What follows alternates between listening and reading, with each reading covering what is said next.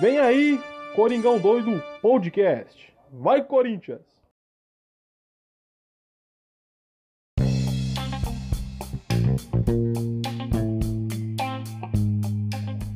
Fala, fiel, beleza? Bem-vindos a mais um pós-jogo aqui no Coringão Doido. Episódio número 88, se minhas contas não estiverem erradas, eu já tô ficando meio perdido aí, mas estamos chegando perto dos 90. E bom, é, pós-jogo de Libertadores, classificamos na bacia Almas ou na Bacia da Raça, uma expressão nova que eu estou inventando aqui, com um convidado especial da casa que vocês já conhecem, é, que é um cara que talvez é o, o, segundo participante que mais participou aqui no, no Coringão Doido, que é nosso querido amigo André Bezerra, que já é da casa como vocês já conhecem, e vamos falar desse jogão aí que foi né, 0 a 0 mas 6 a 5 nos pênaltis. E seja bem-vindo novamente, André, e vamos falar desse jogão aí que, né, cara, teste para cardíaco. Salve aí, salve Otávio, salve galera. Realmente, se eu não morri ontem, acho que eu não vou morrer. É, cara.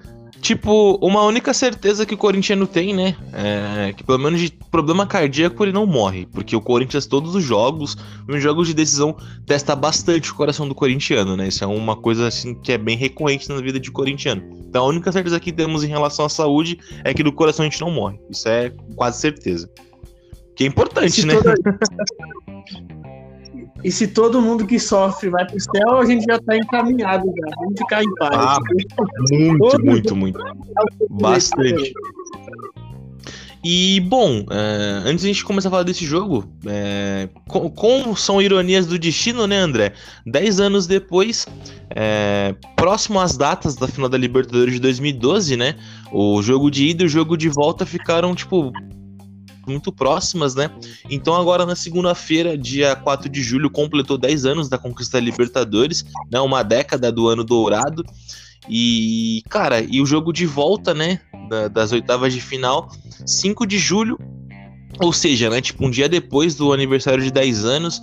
Então, cara, é, sei lá, né, ironias do destino aí, não sei se a Comembol fez isso de forma pensada, pensando nisso aí de 10 anos atrás, acredito que não, mas acaba ficando essa menção honrosa, né?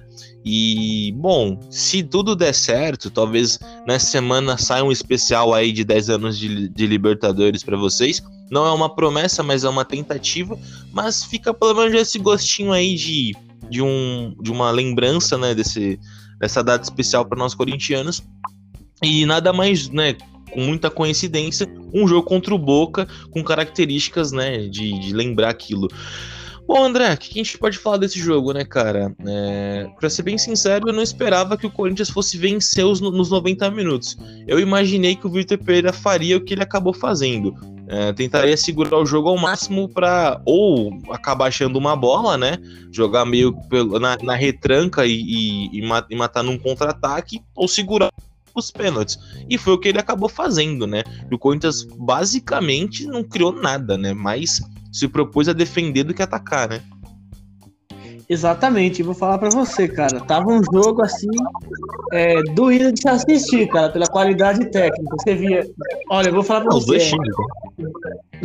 Em 10 anos aí, acho que mais, 20, 12 anos em média, que eu acompanho futebol, eu nunca vi um Boca Juniors tão ridículo e pífio igual vi ontem. Mas, né, o que vale é a história, o que vale é o nome, pô. Pouquíssimos times conseguem ganhar do Boca, eliminar o Boca na Libertadores, time brasileiro.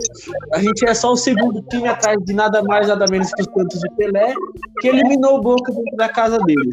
Mas o jogo foi ridículo, cara. O Corinthians, se não me engano, não finalizou a gol em nenhum momento não, não, do jogo. Não, não finalizou nenhuma no gol. A gente não finalizou nenhuma no gol nos 90 minutos de jogo. É, e, cara, tipo, é, é até esse importante isso, esse, isso que você falou, né? Que o Corinthians, tipo, entra num seleto grupo de times brasileiros de ter eliminado o Boca Juniors na La Bombonera, né? E, e fora também tem um fato curioso que eu vi time brasileiro a eliminar três grandes clubes da Argentina na Argentina. Em 2005, o River no Monumental de Nunes pela Sul-Americana. 2019, mais recente, o Racing pela Sul-Americana também no El Cilindro. E ontem, né, tipo, eliminar o Boca na La Bombonera pela Libertadores. Ou seja, tipo, o Corinthians fazendo um feito histórico aí no cenário sul-americano, né, como o time brasileiro. Mas entrando na parte técnica, né, André, eu também concordo com você, cara.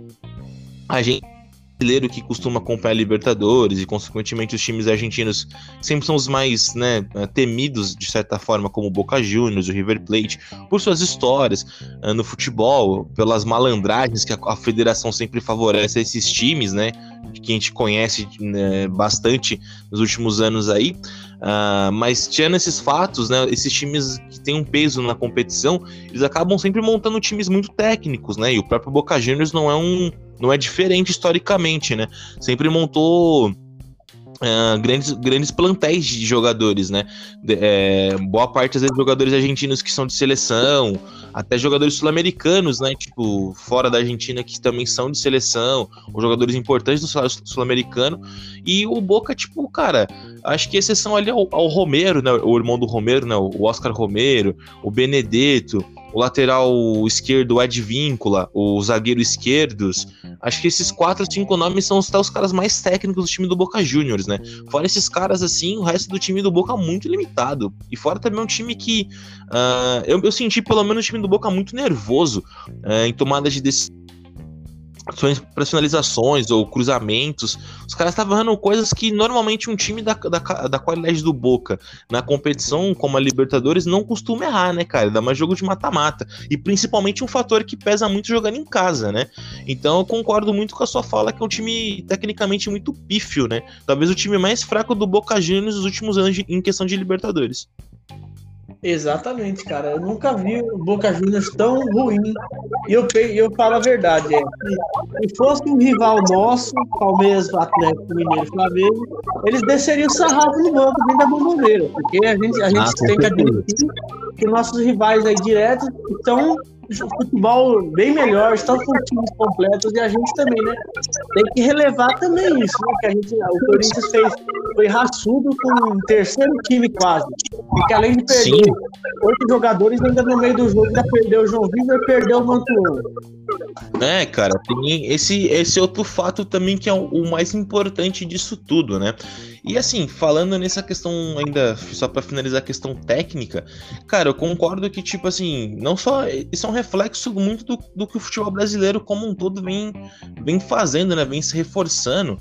É, a gente pode ver claramente nessa própria edição de Libertadores, é, um time como Fortaleza, né, que no campeonato nacional tá mal, é o Lanterna, né? Acho que não, tá, não é mais Lanterna, uhum. mas tá na zona de rebaixamento. É um time que vem crescendo nos últimos anos no cenário nacional, né? Com estrutura, com elenco, bons jogadores e chegando à sua primeira competição internacional, uh, assim, na verdade na Libertadores especificamente, né? E passando já a primeira vez na, na Libertadores pra, por mata-mata, você vê, né, que é um time que que, que o Brasil, né, os, os, times brasileiros nos últimos anos vêm se reforçando muito, né? E, e não é à toa que as últimas Libertadores tivemos é, times brasileiros nas finais, né? E não é à toa também que o futebol brasileiro vem de três conquistas de Libertadores. Então, assim, é, isso também mostra um pouco do cenário que o Brasil começou a reforçar também os seus elencos e, e e acabar, tipo, de, de, de, sendo um paro duro para os times uh, sul-americanos, principalmente os times argentinos, né? E até o próprio River Plate, né, cara, que é um outro bicho-papão aí, entre aspas, na competição, também não tem um elenco dos melhores, também não tá com futebol tão calibrado assim, né? Pelo que vem se acompanhando. Então, eu acho também que eu concordo muito com a sua visão. Se fosse um outro time do Brasil aí, desses elencos principais, né, que estão brigando no brasileiro e também estão na Libertadores, tivessem enfrentar esse Boca na bomboneira, talvez não sei se ganharia de goleada, mas que talvez venceria nos 90 minutos, venceriam tranquilamente, porque esse time do Boca Juniors, cara, tecnicamente muito abaixo. E aí então o ponto principal, como você bem, bem, bem colocou, né, André? É, o fato do Corinthians, cara, tá jogando com o time C, basicamente, né, cara? Uma, falar o português, claro, time remendado, né? E soube, soube jogar Libertadores no espírito de Libertadores, né? O Corinthians uh, foi talvez mais argentino que um time argentino dessa vez, né? Uh, catimbou o tempo inteiro, tentou parar o jogo nos momentos ali, conversando muito no pé do, do vídeo do juiz, por mais que, cara, vamos usar a expressão supostamente, mas quase claro, que a arbitragem estava muito tendenciosa ao Boca Juniors, né? Isso é bem nítido, né? Não tem nem como não percebi. falar. Não, cara, juiz caseiro total, total, total. E sabe o que é mais engraçado? Esse juiz, cara, ele apitou o primeiro jogo na fase de grupos aqui em casa, o 2 a 0 E tipo assim, é, eu não tenho agora muitos flashes daquele jogo em relação à arbitragem se favoreceu muito a gente. Eu creio que não, porque o Corinthians foi tecnicamente muito superior àquele jogo. Mas esse juiz, cara, nesse jogo ele foi totalmente tendencioso, assim. Umas faltas que ele marcava pro Boca Juniors que, tipo, o Boca fazia no Corinthians não marcava pro Corinthians. E, cara, é, assim, a, a Comembol tentou de todas as formas possíveis classificar o Boca Juniors na noite de ontem, né? Mas felizmente não conseguiu. Exatamente, é. Era cada falta clara que não era marcada pra gente, e qualquer faltinha besta já marcava lá pro Boca, né? Sem falar que se, se algum jogador do Corinthians reclamasse, ainda levava cartão, assim como expulsaram o, o, integrante da comissão do Vitor Pereira, né? Aí eu pensei, é, caramba, é, jogar contra, contra os argentinos é jogar com, com uma, junto com o juiz também. É, não, é sempre. Cara, contra time argentino na Libertadores, você joga sempre contra 12, né? Porque é muito, é muito tendencioso. E mesmo com o VAR hoje em dia, né, cara? O VAR mesmo, ele tem situações da qual, quando é revisão para times brasileiros, o VAR acaba nem funcionando, né? Acaba sendo uma coisa muito, muito estranha. Mas a gente já entende, né, de certa forma, que é uma coisa que acontece há anos, né? E, e muitos bastidores da Comembol também ali é bem podre, né? É, principalmente porque muitos uh, pre é, é, presidentes e comandantes da Comembol ali são uh, da, da AFA, né, da Federação Argentina de Futebol. Então tem todos uns, uns trâmites ali, né? O bagulho é muito louco. Mas, cara, eu gostei muito da postura do Corinthians e vou te falar, então, nesse quesito de, de arbitragem, eu acho que o pênalti marcado não foi pênalti, cara, na minha opinião. Por mais que, de certa forma, o, o lance é margem para interpretação, porque o Raul acabou é, é, batendo né, o braço no rosto do jogador do Boca lá. Mas, cara, é uma disputa de, de jogo, né? Tipo, jogo aéreo. E, e é, no, é um movimento normal corporal, né? Quando você sobe, você abre os braços para fazer a proteção. E tanto que o jogador do Boca ele subiu também, tipo, dessa forma, só que ele subiu atrasado, né? E meio tipo. Não sei se ele usou desse artifício sabendo que podia ser atingido e, e, e gerar um pênalti, mas para mim eu acho que não foi tão pênalti assim, não, cara. Pelo menos da, da questão de movimento de jogo, eu não acho que foi pênalti mas a, a margem para interpretação do juiz foi e ele acabou dando. Na sua opinião, você acha que foi pênalti ou não foi? Tipo, por mais que o juiz acabou pênalti? Eu acho que não. Todo zagueiro sobe com o braço aberto, com a asa aberta, como parece. Né? E uhum. nenhum jogador pula com o braço preso no, no chão. No chão não. O braço é, colado ao corpo, né? Nenhum zagueiro pula assim. Que nem um boneco. Não, exatamente. Ah, eu, acho que, cara, tipo, como eu falei, é um lance que a, a, abre, abre, abre margem para interpretação, mas para mim aquilo não é pênalti, porque é um movimento natural de jogo, cara. É a mesma forma, tipo, quando um jogador vai dar um carrinho também, você acaba abrindo o braço, porque o braço acaba sendo. A, a movimentação dos braços, quando você abre ou, ou fecha, ele determina muito a forma de equilíbrio do jogador, né? Ainda mais pra, pra forma de jogada. E no, e no jogo aéreo, na hora do salto, principalmente, porque é uma coisa que você faz o, o mecanismo de defesa, né? De, de ampliar, tipo, pra proteção. E é normal, tanto que o jogador de boca subiu, só que ele subiu atrasado e acabou sobrando um braço ali na queda. Não foi nem proposital. Mas, infelizmente, Comembol, juiz caseiro, aquele, aquele ingrediente todo de Libertadores do combo para ferrar o Corinthians, né? Acabou marcando. E aí entra um ponto muito importante, né, André? Uh, o que os caras fizeram aqui em São Paulo aqui no Brasil na hora do pênalti do Roger Guedes, de catimbar, de ficar falando com o juiz, de ficar mexendo na marca do pênalti, de acabar falando que tá adiantando demais a bola. E fez o Boca perder tipo uns bons 4, 5 minutos ali também, mais ou menos o que fizeram aqui em São Paulo.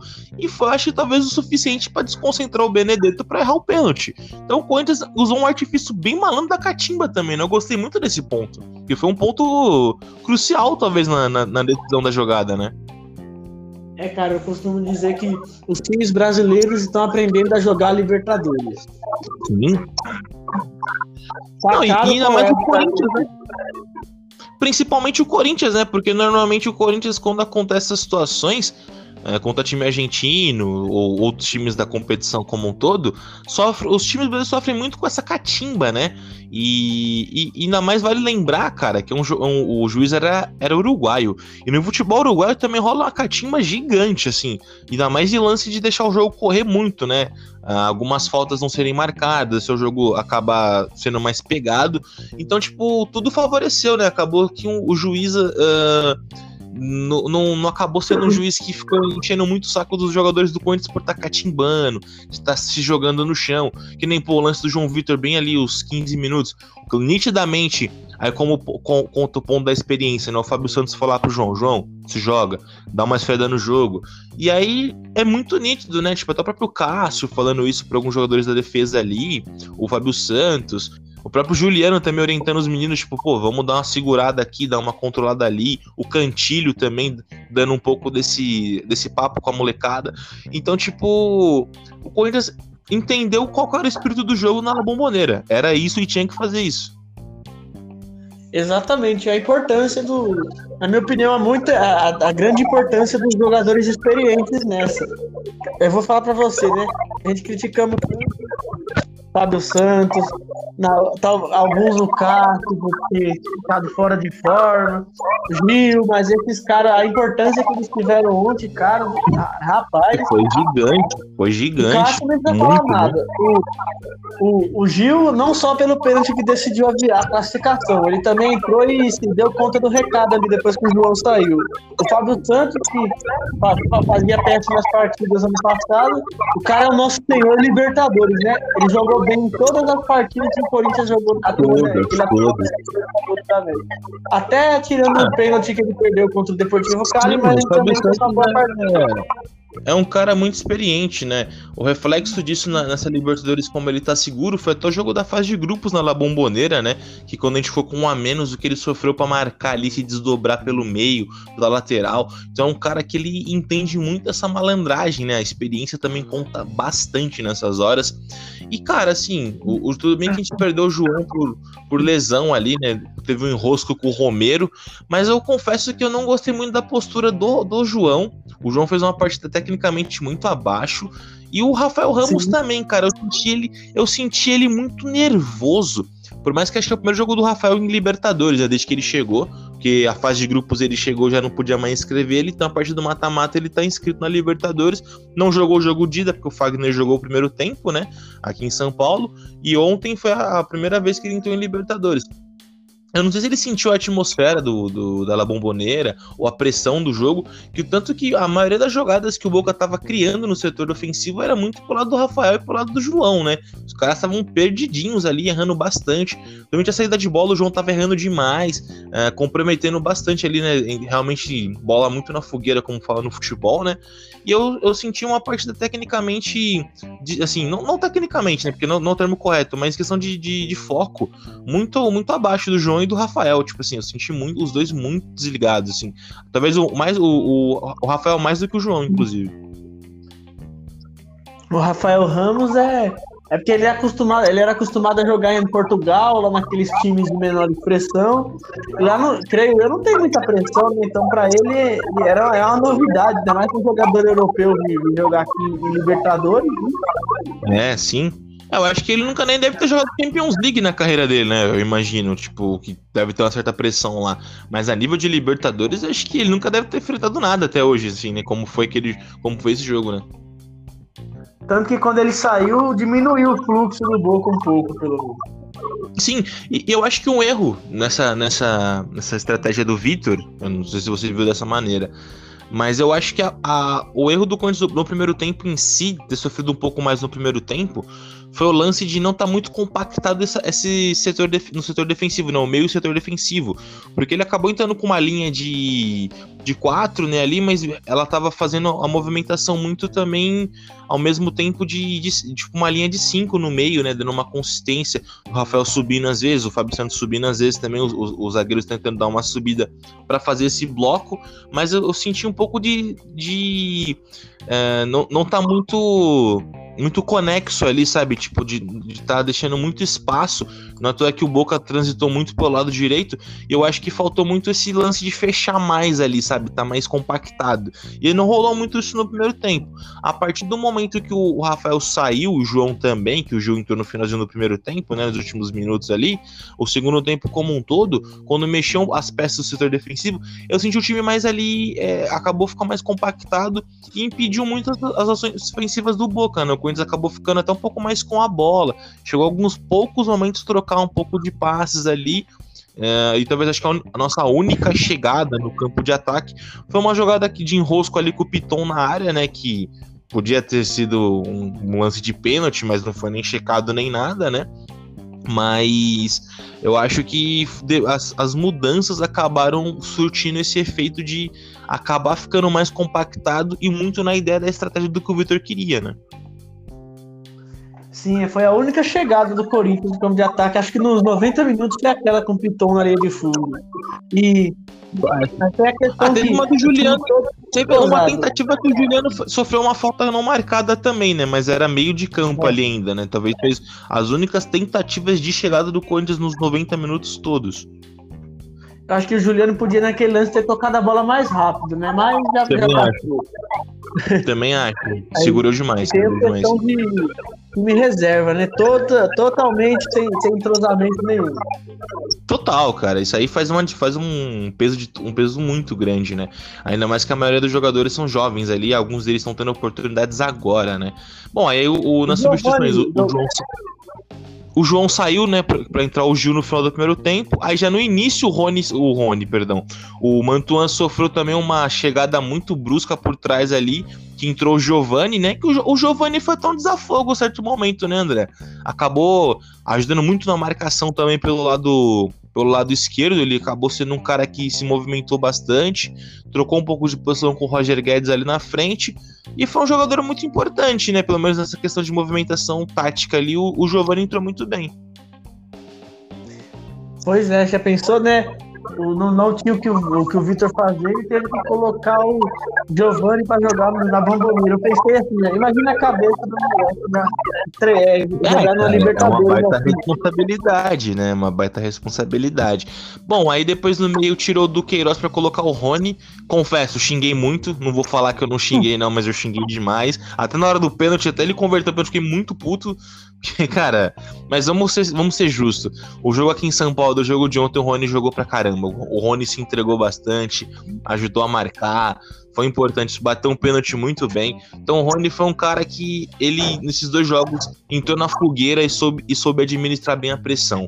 Isso a gente tem que, tem que ser justo. Mas que eu ainda tenho um pé atrás com o Rony. Ah, cara, eu tenho. Não é à toa que carinhosamente eu chamo o Rony de açougueiro.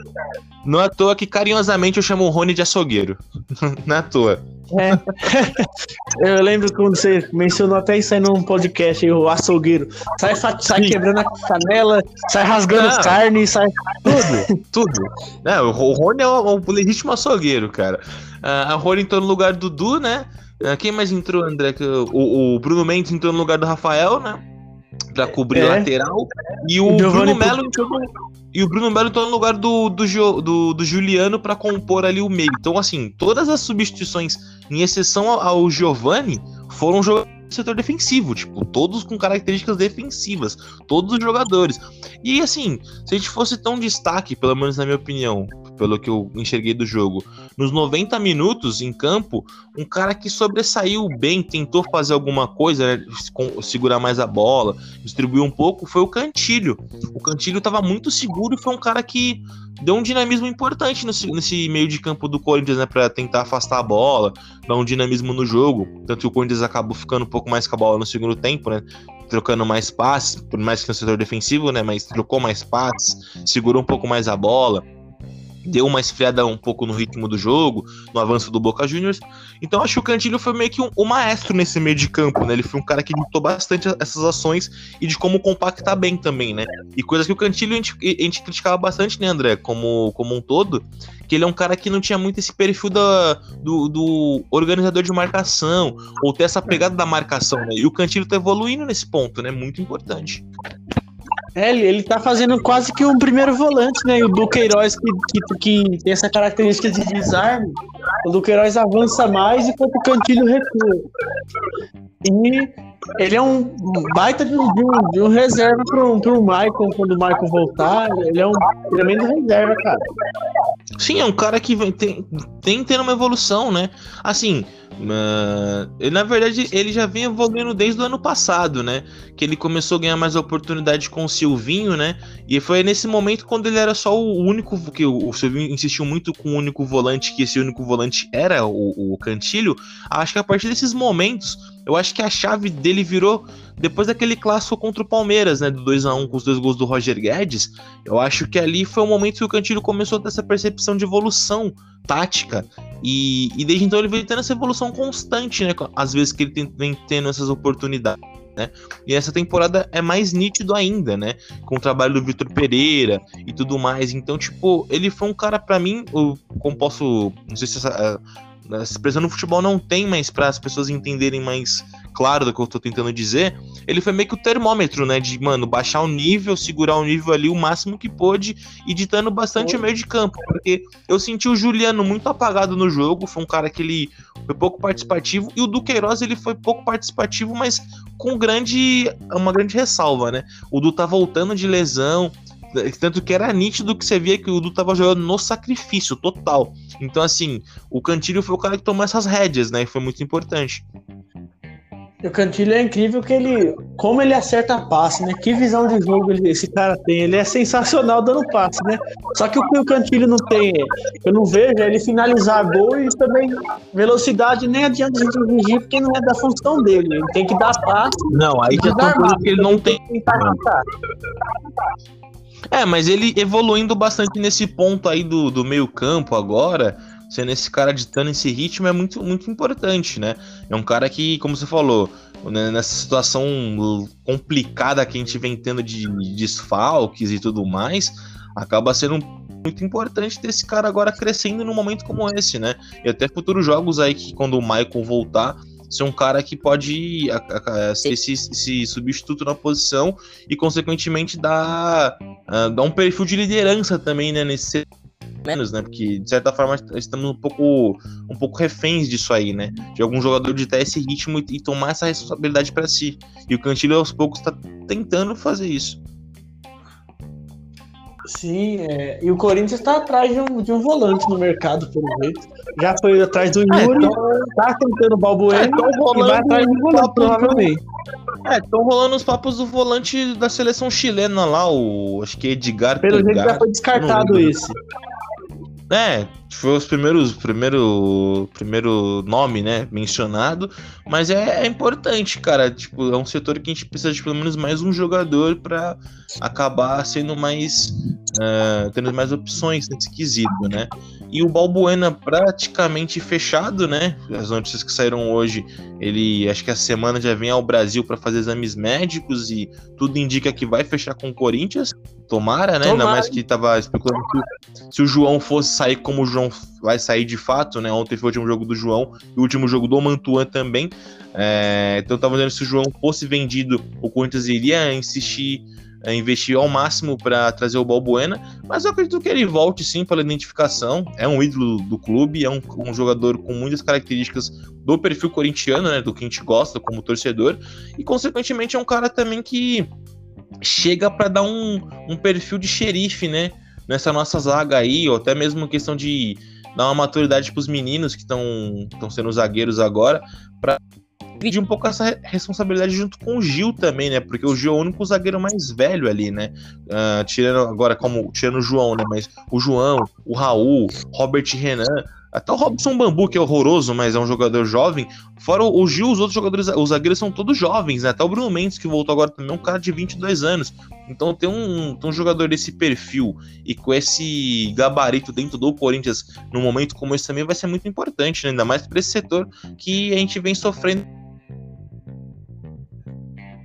de questão de, do, sei lá, de como posso dizer, de evolução, né? Tipo, ter um, alguém para para dar uma maturidade. Mais ou menos o que acontece na posição da lateral esquerda com o Piton e o Fábio Santos, né? O, o Piton vem evoluindo muito graças ao Fábio Santos, né? Que vem passando também ensinamentos, sendo um cara, é, um veterano ajudando, né? Então, ter mais um veterano na zaga, tipo, é um cara que vai agregar muito, né? Ainda mais um cara com esse, com esse perfil todo dentro do Corinthians.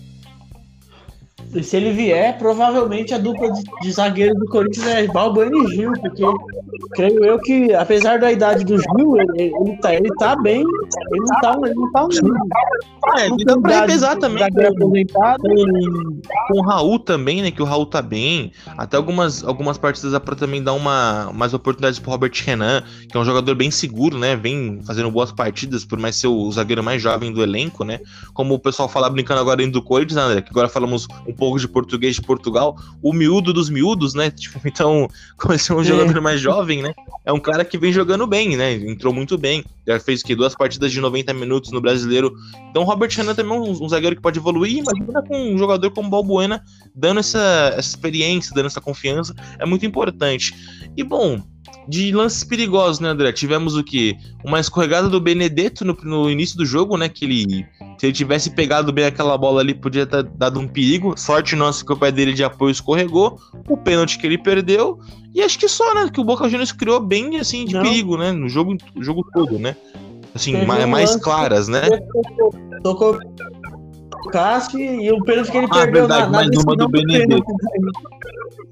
É, então foi as três chances mais claras que o Boca teve no jogo, Temos né? Um o resto o Boca finalizou. É, mas o Boca, o Boca no geral finalizou os outros mais por questão de estatística mesmo. Não foi nada tão perigoso quanto essas três oportunidades aí mencionadas. Aí passou. É, de finalização ao gol são só três mesmo, né? Que é o que mostra nas estatísticas do final do jogo, do lado do Boca, de chances reais. Bom, aí passou os 90, os 90 minutos sofridos, né, André? Com aquela catimba, um pouco do juiz favorecendo o Boca, o Corinthians jogando com espírito de, de Libertadores, né? Catimbando também para desequilibrar emocional argentino, mas é difícil quebrar isso dos caras, que os caras é forjado nisso, na catimba, né? É complicado. Uh, e vamos pros pênaltis, cara. Confesso que os pênaltis eu fiquei um pouco seguro, mas um pouco tenso como é normal, né? Mas muito tenso por, pelo fato do que 90% do elenco tá para bater para defensor. E normalmente defensor muito perfil de bater pênalti, né? Assim, pelo menos com uma certa qualidade. É, a gente costuma dizer que quem bate pênalti bem é meio campo, é, é, é atacante, mas tem zagueiro bom batedor, lateral. Tem, tem. Tem alguns, mas a gente sofreu um pouquinho. Bom, o Fez o primeiro, Corinthians com o Fábio Santos fez o primeiro, depois o segundo jogador do Boca foi, fez, Cantilho foi e bateu muito bem, qualidade exemplar do Cantilho, batendo pênalti. Aí foi o jogador do Boca que perdeu, né? Deu caso da primeira defesa. Aí o Raul foi. Cara, foi mais um, uma bola recuada do que uma batida de pênalti, né? O Raul. É, por mais que ele tava concentrado, mas ele bateu muito mal, bateu rasteiro né? Tentou canto, mas bateu mais meio do que canto. O goleiro pegou facilmente ali. O Rossi também é um bom defensor de pênaltis. Depois o Boca foi converteu. Uh, Bruno Melo, como eu odeio o Bruno Melo, André. Puta que pariu, cara. Eu odeio esse cara. A gente até falou um pouco dele numa, numa das suas lives, né? No, no, início da temporada. A gente falou um pouco disso quando ele chegou, né? Porque, cara, um jogador... como é que o, reserva no Fortaleza serve pra jogar Bem pro no Corinthians? Todo respeito ao Fortaleza. Não, até agora o Bruno Melo não mostrou o que veio. Não, não justifica a contratação é. desse cara. O cara é horror... O cara é muito ruim, de verdade, meu. Até agora, todas as partidas que ele tentou, ele é horroroso. Aí o Bruno Melo, numa displicência do caramba, bateu um pênalti muito mal. E, cara, méritos do Rossi também, que fez uma defesaça. Aí, né, André? Chegamos ao ponto crucial das batidas de pênalti que o nosso querido Dário Benedetto ele chutou a bola na vida do Chaves, né? Bateu na cabeça do Chaves a bola. Tadinho do Chaves, né? Sempre sofre as cobranças de pênalti. Do... Aí o Chaves é. já chegou, distribuidor. Foi, foi isso aí, cara. Porque, meu, o Benedetto ele bateu o pênalti muito mal. Cara, mas assim realmente não era o lente do Benedetto, né, cara? O, o, o, cara tava azarado, pra nossa sorte, ainda bem. Aí foi o Roger Guedes. Eu vou fazer a pergunta pra você, né, antes de, antes de relatar esse fato. Quando você viu o Roger Guedes indo pra bola, qual foi a sua sensação? O que, que passou pela sua cabeça nesse momento? É, eu fiquei um pouquinho nervoso, mas eu pensei, não é possível que o Roger Guedes vai fazer a mesma cagada do primeiro jogo. Pelo contrário, você viu? Golar, fez um golaço. Cara, eu pensei exatamente a mesma coisa. Eu falei, maluco, Roger, você não vai fazer isso de novo. E talvez foi o pênalti mais bem batido da noite, né? Porque, cara, era, foi um golaço no ângulo. E como eu falei pro meu pai, eu tava no jogo com meu pai, é a batida, tipo, clássica do pênalti que ela tem só duas alternativas ou você faz um golaço ou você isola, porque o goleiro não chega, não tem jeito, sendo positivo ou negativo. Aí fomos para as alternadas, né? O Boca foi, converteu. Lucas Piton bateu, né? O, o primeiro dessa nova série converteu. Aí depois o Boca foi, converteu. Quem veio antes foi. Cara, antes do. Depois do Lucas, eu não me lembro quem bateu. Foi o. Acho que o Paul Ah, o Rony. O Rony. Não, o Rony, o Rony, tá? Olha, olha que injustiça. Aí Rony foi, converteu muito bem, muito bem batido. Aí depois, cara, é, o, o Boca foi com, com Ramires, que entrou muito. Entrou no final do jogo, né? Entrou bem, bem frio no jogo. O cara nem curtiu muito o jogo, então não tava muito no, na pilha do jogo, pareceu. Bateu muito mal. E, cara, méritos total do Casco, fez uma defesa Aí vem um ponto de, cara, coração na boca, né, André? Mais um zagueiro e o Gil. E, cara, vamos ser justos. O Gil bateu o pênalti muito mal, mas contou com uma ajudinha do Rossi, cara. Porque. Aí não, acho que o Rossi pegava aquele pênalti, cara. Porque ele bateu muito mal. Não é à toa que teve um vídeo do Fábio Santos tirando os carros do Gil. Ele bateu o pênalti com o calcanhar. É, não, ele bateu mal demais, cara. A sorte é que ele bateu com força, porque senão o Rossi tinha pegado. E deu uma, o Rossi deu uma ajudinha ali que foi assim, não, uh, foi crucial, porque ele bateu muito mal. E assim, cara, sa é, sacramentando nossa classificação para as quartas. Dez anos depois a gente passa das oitavas de final, chegamos novamente dez anos depois numas quartas, coisa que já não acontecia desde 2012. É, e cara, uma classificação heróica, o time soube se comportar muito bem, foi raçudo, determinado e chegamos às quartas de final, cara, com méritos, com justiça e fazendo história na Libertadores. E um ponto importante, né, André? Tipo, os torcedores do Boca, todos os jogos com ato de racismo, a federação nenhum momento é, tomando punições cabíveis a isso, e nada mais justo que para sacramentar, tipo, uma bela uma, uma pancada nesses argentinos, um jogador negro fazendo o gol da classificação, né, cara? Tipo, chega a ser até muito emocionante uma coisa dessa, né, cara? Tipo, ainda mais contra um, contra um time com seus torcedores com essas atitudes nojentas, né, cara? Então, acaba sendo até uma coisa bacana nesse sentido. E a gente classificou com méritos. Uh, o jogo tecnicamente, né, não existiu tecnicamente o jogo, nem do Corinthians, nem do Boca. Foi um jogo mais na vontade, na vontade, na superação. E foi o que aconteceu. E, cara, saímos vencedores com méritos nas, nas cobranças de pênalti. E o que o Vitor propôs a fazer no jogo, ele conseguiu, cara.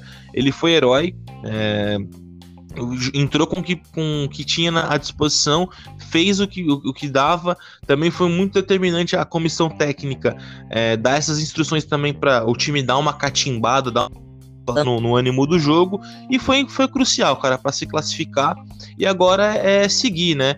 Uh, e importante também que, que dá uma confiança um jogo desse, um, um dinamismo até com um semblante novo para os jogadores seguirem a temporada, né? Na própria Libertadores e até as outras competições.